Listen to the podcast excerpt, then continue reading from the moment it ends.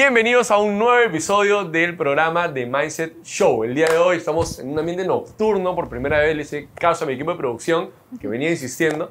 Y estamos el día de hoy con Miluska Risco. Estamos aquí. Ella la conozco hace poquito. Me impresionó un montón su historia. Y es importante que haya venido aquí al programa. En verdad te agradezco un montón que hayas venido aquí con nosotros. Sergio. Este, y una parte importante de lo que Miluska siempre conversa en su experiencia de vida como coach, como conferencista, es acerca de esa transformación personal. Lo que tiene que haber una etapa en tu vida en donde, en donde despiertas y dices, voy a hacer algo distinto. La primera pregunta del día de hoy, Miluska, para ti es, ¿cuándo fue ese despertar para ti? ¿Cuándo en tu vida fue ese sacudón a hacer algo distinto? Bueno, la verdad es que yo, como todo profesional, siempre creí en que había que trabajar mucho y tener un trabajo estable. ¿no? Para mí el mayor reto fue salir de esa zona de confort, de, de, tener un, un, sueldo para pagar facturas y pensé siempre que la vida era así, ¿no? Eh, obviamente me animaron a emprender, yo tengo cero créditos ahí, tuve una persona todo el tiempo diciendo, constituyamos una empresa, yo soy tu espalda financiera, o sea, ¿En serio? en bandeja. O sea, apostaba un montón por ti. Apostó por mí, yo ya le hacía procesos de headhunting externos ¿Ya? y hasta que llegó un momento que yo recibí un cheque un poquito más alto que mi sueldo, haciendo en mis horas de refrigerio, me iba y entrevistaba en una empresa, en el directorio de una empresa, en Qué el directorio loco. de otra empresa, y iba comiendo un sándwich, llegaba y yo tenía una asistente en una empresa, otra asistente en otra empresa y otra asistente en otra empresa. Llegué a manejar tres, el lunes entrevistaba en uno y cerraba procesos. Ya. Entonces iba cobrando honorarios extras en esos momentos o saliendo del trabajo. Y cuando ya vi que eso superó, dije, bueno, No sí, tiene mucho sentido, ¿no? no tiene mucho sentido, me puedo dedicar 100% a esto Para hacerlo crecer. para hacerlo crecer y, y bueno, eso fue la parte bonita, pero cuando empiezas y quieres hacer crecer, ahí vienen los 18.999 retos De de, un emprendedor. Es verdad. Sí, Y en esa etapa también es muy difícil ese salto, porque mucha gente que de repente nos está viendo y que le da miedo aventurarse, emprender, y es porque es mucho más difícil lo que también te cuentan, ¿no? Por más de que tengas el know-how, la experiencia, el respaldo y todo lo demás, entras y de repente encuentras que el mundo es muy distinto. Pero retrocediendo un poco, para irnos para atrás ahora, en, cuando eras más joven, ¿cómo sentías de repente en tu niñez, infancia, adolescencia? Este, ¿Qué momento crees que fue clave para lo que hoy hay en tu vida? Un momento, una experiencia que digas, esto me Mm. marcó de alguna forma. sí. Mira, que me hace mucho sentido tu pregunta, porque yo jugaba siempre a dictar clases. Yo en el patio de mi casa parece que Qué le loco. hablaba a 300 personas, daba ¿Ya? unos gritos desaforados, ay, gritaba y hablaba, tenía mi pizarra, o sea, mi hobby era hablar ahí una hora. ¿Y de qué me colgaba? De la lección de historia, lo que habían hecho ese día en el colegio. ¿Ya? Yo venía y lo replicaba con un montón de inventos y lo, lo que me quedaba de la clase y hablaba y hablaba y hablaba. Y, este, y hoy cuando me veo, o sea, doy conferencias y yo subir a un escenario me transforma Totalmente. 360 grados, ¿no? Entonces, este, si bien es cierto, yo en mis clases y en mis charlas digo, eso que tú jugabas de niño, De acuerdo. es esa pasión que deberías reconectar hoy y es lo que te va a llevar a ser feliz el resto de tus días. Es volver a conectar con tu infancia, con esos momentos de, de dicha que tienes, ¿no? Y a veces el tema es de que no nos enseñan eso, ¿no? O sea, nos acostumbran de repente a meter en una caja, ¿no? Colegio, universidad, maestrías, trabajo y jubilarte y ahí acaba. Sí. Y nos hace tener miedo de repente saltar hacia algo distinto. Cuando empiezas a saltar en el mundo del emprendimiento, ¿y qué fueron los principales problemas que dijiste? Uy, esto nadie me lo había dicho, esto es distinto. Sí. Bueno, esto y nada te han dicho, porque cuando, cuando la persona que realmente me animó y a la cual le debo este, muchas cosas, en un momento dado él ya no podía dedicarle tiempo al emprendimiento porque también su empresa se internacionalizó y tenía que viajar mucho, ¿Ya? vino un día y me dijo, Miruska, yo me abro. Si gusta, cerramos la empresa o te quedas sola con la marca o qué hacemos, pero yo ya no puedo porque no tengo tiempo para esto. Y tú demandas tiempo porque obviamente yo sentía que él era mi, mi soporte en toda esta situación. Y ahí yo me acuerdo, me eché en el sofá y dije, wow. Y ¿no? ahora ¿Y ahora qué hago? ya me lancé y creo que no hay agua. y no hay agua, y él era mi espalda financiera, y él era todo, ¿no? Pero ahí es donde sale este héroe interior, ahí es donde sale esa- esas ganas que tienes de, de no retroceder, de que una persona me dijo, tú cuando emprendas, compra solo el boleto de ida. Nada más. Nada más. Olvídate que puedes ¿eh? retornar. Y el día que quieras cobrar, di no tengo boleto de retorno. Y apuesta, apuesta que un día van a aparecer personas, situaciones, y en el, en el momento más difícil es en el que más vas a aprender. Entonces simplemente enfócate a pu- a apuntar qué tienes que aprender, a qué te está retando esta situación. Entonces empecé a escuchar esas voces, esos momentos, se me vinieron todas esas ideas y le dije, no, continúo con el emprendimiento, hagamos lo que tenemos que hacer a nivel de papeles y voy a seguir sola con la empresa. Valiente decisión. Sí, valiente decisión en ese momento. Y a conseguir este, clientes y a, y hacer jugar malabares con el dinero. A veces no sabes negociar bien los plazos, lo que De quieres acuerdo. es el cliente que te diga ya, comprar, me ponía a atender, a hacer operaciones, a hacer compras, a hacer eh, todista, Sí. ¿no?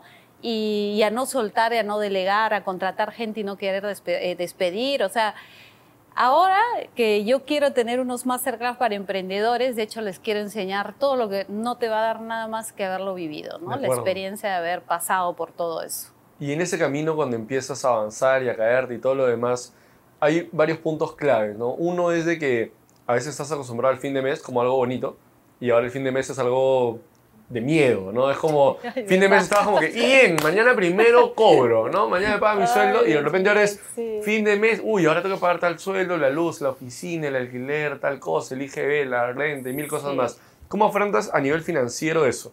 Sí. O sea, para el empresario que nos puede estar escuchando ahora, ¿cómo es ese traspaso del mes a mes tranquilo y manejar tus finanzas porque todos los meses entra el mismo, Ujú. hasta un poquito más? Y de ahí es la incertidumbre total. ¿Cómo manejas ese cambio? Que, bueno, empecé a ser más planificada. La primera vez que la pasé, pero así roja, morada, y jamás, gracias a Dios, me retrasé en los sueldos de mi equipo, de, las personas que contraté.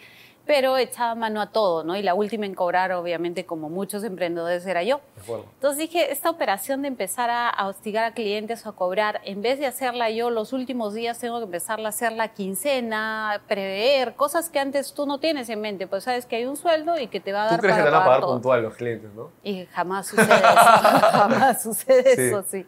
Y entonces empecé a hacer mi operación de cobranza desde el día 10, calculando que se va a retrasar y que por lo menos voy a cumplir con la planilla, todo. O sea, te lleva a ser más organizado, más planificado, más eh, incisivo en las ventas, a generar estrategias, te pone creativo.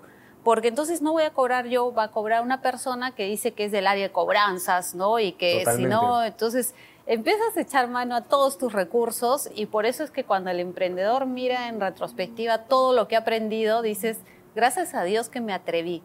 Realmente para mí el emprendimiento es todo. Creo que, no sé, para volver Se al nota, se mundo nota, te brillan los ojos cuando estás hablando del tema.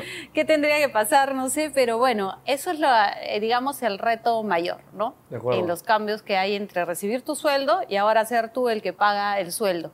Que es una parte súper importante. Y, además creo que hay algo que es vital en las personas que dan conferencias como tú, que capacitan, que se han preparado como coach, etcétera, y es cómo lo que dices afuera, qué tan fácil es decirlo adentro, qué tan fácil es comunicarlo dentro del equipo, hablar con la gente, hacerle el uno a uno. O sea, a veces nos pasa que lo que vendemos por fuera, eh, estás tan metido vendiéndolo o afuera que, que a veces tu gente dice, a mí no me has hecho coaching, a mí no me has hecho el uno a uno, a mí no me has hablado de esto acá, ¿no? ¿Y cómo, cómo lo manejabas en tu empresa? Bueno, también, si tú no tienes este, seguidores, gente que cree en tu propósito, que cree y está a tu lado apostando por tu emprendimiento, porque incluso ya ellos se vuelven parte de tu marca, de la apuesta, te cubre, Miluska vino tal persona, pero como sé que no nos han pagado, le he dicho que mejor regreso, que yo lo llamo, cosas que yo ni les había dicho que digan, ¿no? Pero es ese comunicar y comprometer y fidelizar a tu equipo que al principio sí, en algunos momentos lo puedes descuidar, pero creo que es algo primordial, porque ellos son los que van a hacer la calidad del servicio, la experiencia de- del usuario, de- del cliente y todo. Entonces yo creo que siempre será porque vengo de recursos humanos, esa parte un poco que si la descuidaba, de ahí la, la retomaba, Rápido ¿no? de retomarlo. Sí, y tratar de ser coherente, coherente entre lo que dices y lo que haces, que es la parte más fuerte y Sí. que toda la vida te va a costar. Yo creo que el que diga sí tengo una coherencia 100% entre el discurso y la acción, Imposible, no, Es muy ese es un propósito que diario tienes que trabajar y dices, wow, en esto no estoy siendo tan coherente y retomas la- las riendas, ¿no? ¿Cómo manejas el equilibrio de tu vida en esa etapa también? O sea, al empresario muchas veces le pasa de que eh, en el negocio, entre los amigos, la familia y todo lo demás, un día el empresario está en la cima y porque estás por cerrar un contrato con un cliente enorme y al día siguiente tienes un coactivo de sunato, tienes tal cosa y estás como el fin del mundo, ¿no? y, y, es tan rápido que a veces el, e, estás como en un, no sé, en una marea, ¿no? O en una montaña rusa de emociones. ¿Cómo, ¿Cómo sientes que has aprendido a manejar eso o cómo le recomendarías a la gente que lo pueda manejar de alguna manera, ¿no? Sí, que, mira, la, la, primera lección que yo he aprendido y que no la hacía es mirar los números. O sea, parece que yo tapándome los ojos en que venía la SUNAT y no viendo esas situaciones, lo dejaba al final. Y también no hablaba mucho con el contador, no entendía mucho los plazos. Si bien sabía que había un impuesto, se, eh, esperaba que él me diga cuándo, cómo y a qué hora. Y el contador te lo va a decir el mismo día. De acuerdo, y totalmente. faltando dos horas. Dos horas para que se cierre todo y no, haya ni banco. Es, claro, entonces esto es anda. Oye, pero me hubieras avisado. Entonces, ¿Qué hice? Puse políticas, ¿no? Obviamente pasan los meses, dices, esto no lo puedo seguir manejando así, el próximo mes, hasta que un día dices, se acabó, no más. Tú me pasas todo esto liquidado un día antes, mínimo, ¿no? Yo necesito prever de dónde voy a sacar los pagos, de dónde voy a hacer esto y qué sé yo. Y eso es parte de la planificación. Si tú no planificas el día anterior qué va a pasar el siguiente día, estás, estás muerto, de verdad. Y vas a tener que dejar de hacer cosas importantes por hacer cosas urgentes, que, o descuidar un cliente o una cuenta o una propuesta, ¿no? Por estar en estos temas operativos.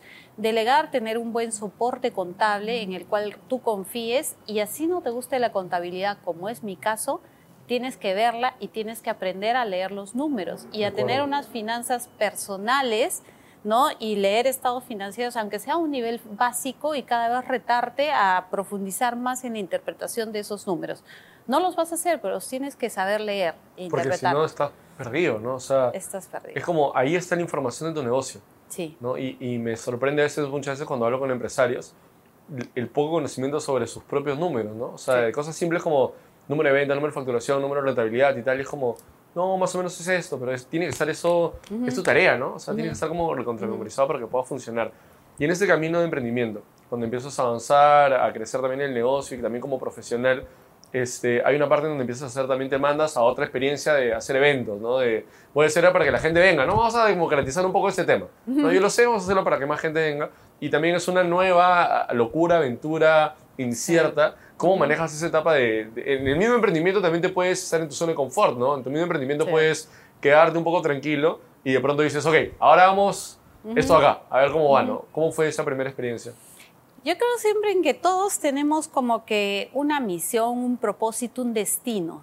Y que cuando el alumno está preparado, aparece el maestro. Totalmente. ¿No es cierto? Es una gran frase. Entonces ahí yo fue, en un momento empecé a ver que mucha gente a mi alrededor meditaba, estaba en un tema de desarrollo personal, y yo todavía estaba media fría en ese tema. Pero ya una vez hicimos un viaje y tres estaban en esta onda de la meditación todo y yo era ahí el lunar, ¿no? Yo decía, ¿qué hago acá?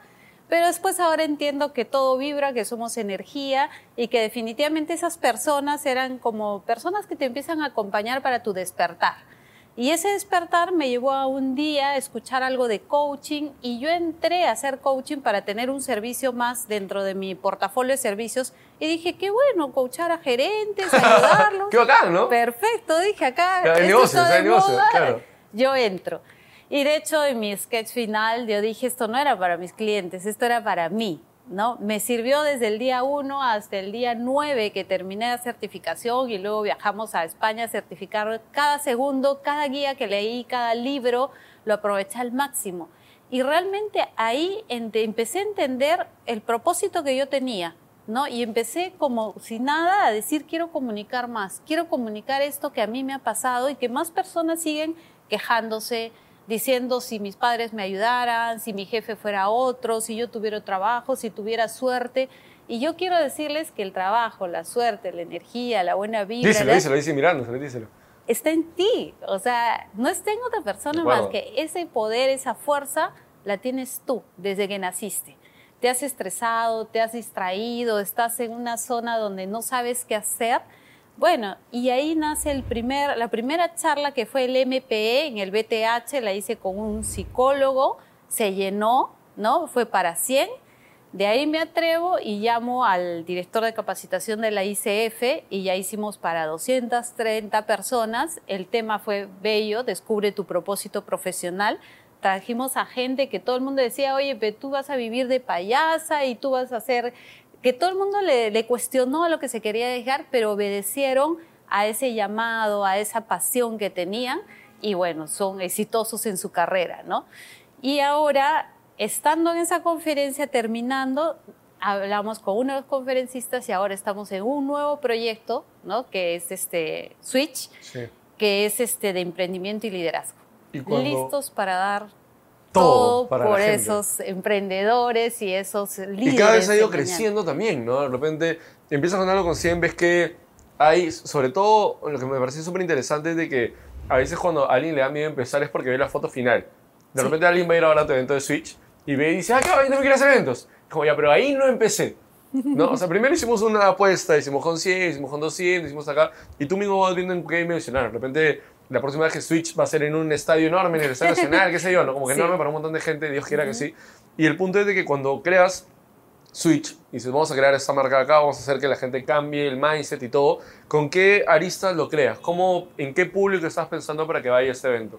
Está pensado para el emprendedor que ya se lanzó, no sabemos si con paracaídas o no, pero ya se lanzó a un proyecto de emprendimiento, a iniciar un proyecto de emprendimiento, para nosotros eso es súper, es un sueño en el que queremos acompañar a emprendedores a que se haga realidad, dándole herramientas, dándole técnicas, contándole nuestras experiencias, lo que funcionó, lo que no funcionó, acortarle ese proceso de prueba y error que la mayoría hemos pasado. De acuerdo ¿no? Para eso estamos trayendo a, emprendedores exitosos en su rama.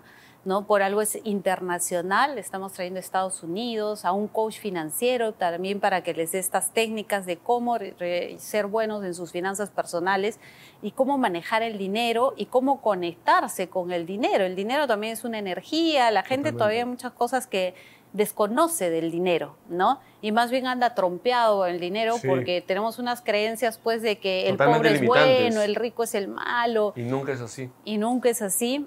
Luego este, vamos a hablar del profesional del futuro también. La gente no está pensando que su puesto administrativo de acá a dos, tres años va a desaparecer sencillamente no va a existir, con lo que él se puede quedar desempleado, cómo se está preparando o cómo está viendo ¿no? al, profesional de mañana. De acuerdo. Queremos entrenarlo, darle ideas este, disruptivas, futuristas, que vea cómo está el futuro profesional este, vamos a hablar de marca personal digital, porque muchos hablan de marca personal, de que cuando vas a una entrevista, esto ya se ya cambió, ya, ya, ya, cambió. Tú tienes que pensar en que alguien se va a reunir contigo para comprar algo en tu emprendimiento. Y ya te buscó por todos lados. Ya te buscó y ya está tu perfil está hablando de ti. Y de repente ya hasta le entusiasmaste o no le entusiasmaste, pero para eso también tenemos un experto que va a hablar en cómo trabajar, ¿no? Tu marca personal digital.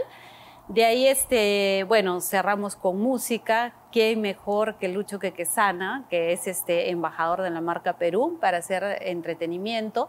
Y lo hemos hecho por bloques, ¿no? Son cinco bloques en un full day, que es el 27 de abril, y los bloques hablan de desarrollo personal, emprendimiento y liderazgo, eh, finanzas personales, marca digital y, entretenimiento. O sea que es súper completo. Paquete completo para que la gente se mueva, crezca, se apasione de lo que es capaz de hacer.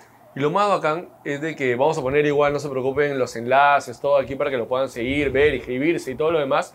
Y es importante de que la gente entienda este propósito de dónde viene, ¿no? O sea, crear un evento de esta magnitud tiene que ver mucho con, con cariño, con amor, con querer, como dices, democratizar las herramientas, etc. Y tiene que ver con ese propósito de repente de hace muchos años que tenías de educar en tu salón, en, el parque, ¿no? en un lugar y hablar a la gente y a otra escala. Entonces, es. importante que yo le aconsejo un montón a los empresarios que inviertas en ti, en tu cerebro. No hay una frase, no me acuerdo bien cómo era la frase, era algo como vacía tu bolsillo para llenar tu cerebro, que tu cerebro llenará tu bolsillo. Por ahí va, ¿no? Y es importante, sobre todo, este romper paradigmas con gente que no es perfecta, sino que está un par de pasitos adelante en ciertas cosas que tú quieres aprender. Para cerrar un poco la entrevista, que creo que la gente va a tener un montón de insights súper buenos, ¿qué consejo le podrías dar tú el día de hoy a esa Miluja que estaba empezando? Cuando tú estabas a punto de emprender y tenías las dudas y no sabías si sí o no, ¿qué consejo hoy le darías a ella? que le dirías, mira, ¿qué le podrías decir a ella para que haga algo en general, para que se ahorre tiempo, plata, dinero, no sé, algo? a la milusca, a, esa mí Milusca. misma. Sí, a ti misma. Bueno, el consejo le diría que siga conectando con su esencia, que, que siga siguiendo esa, esa voz interior, ese llamado, esa misión, ese propósito, porque eso es lo que hace más feliz a las personas. Y yo siento esa felicidad, esa vibración. Eh, ahora la vivo, sé que las personas que atraigo y que llegan a mí llegan con un propósito, de- tienen un nivel vibracional igual, ¿no? De- puede sonar raro para el que no está muy metido en el tema, pero en realidad es eso, es, eh, atraes energías eh, iguales, ¿no?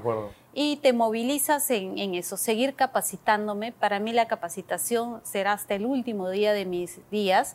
Ahora que ya tengo una pasión y un propósito clarísimo, en el tiempo puede cambiar, pero lo que hoy vivo no valió la pena todo lo que pasé, porque han pasado seis años desde que inicié mi propósito emprendedor.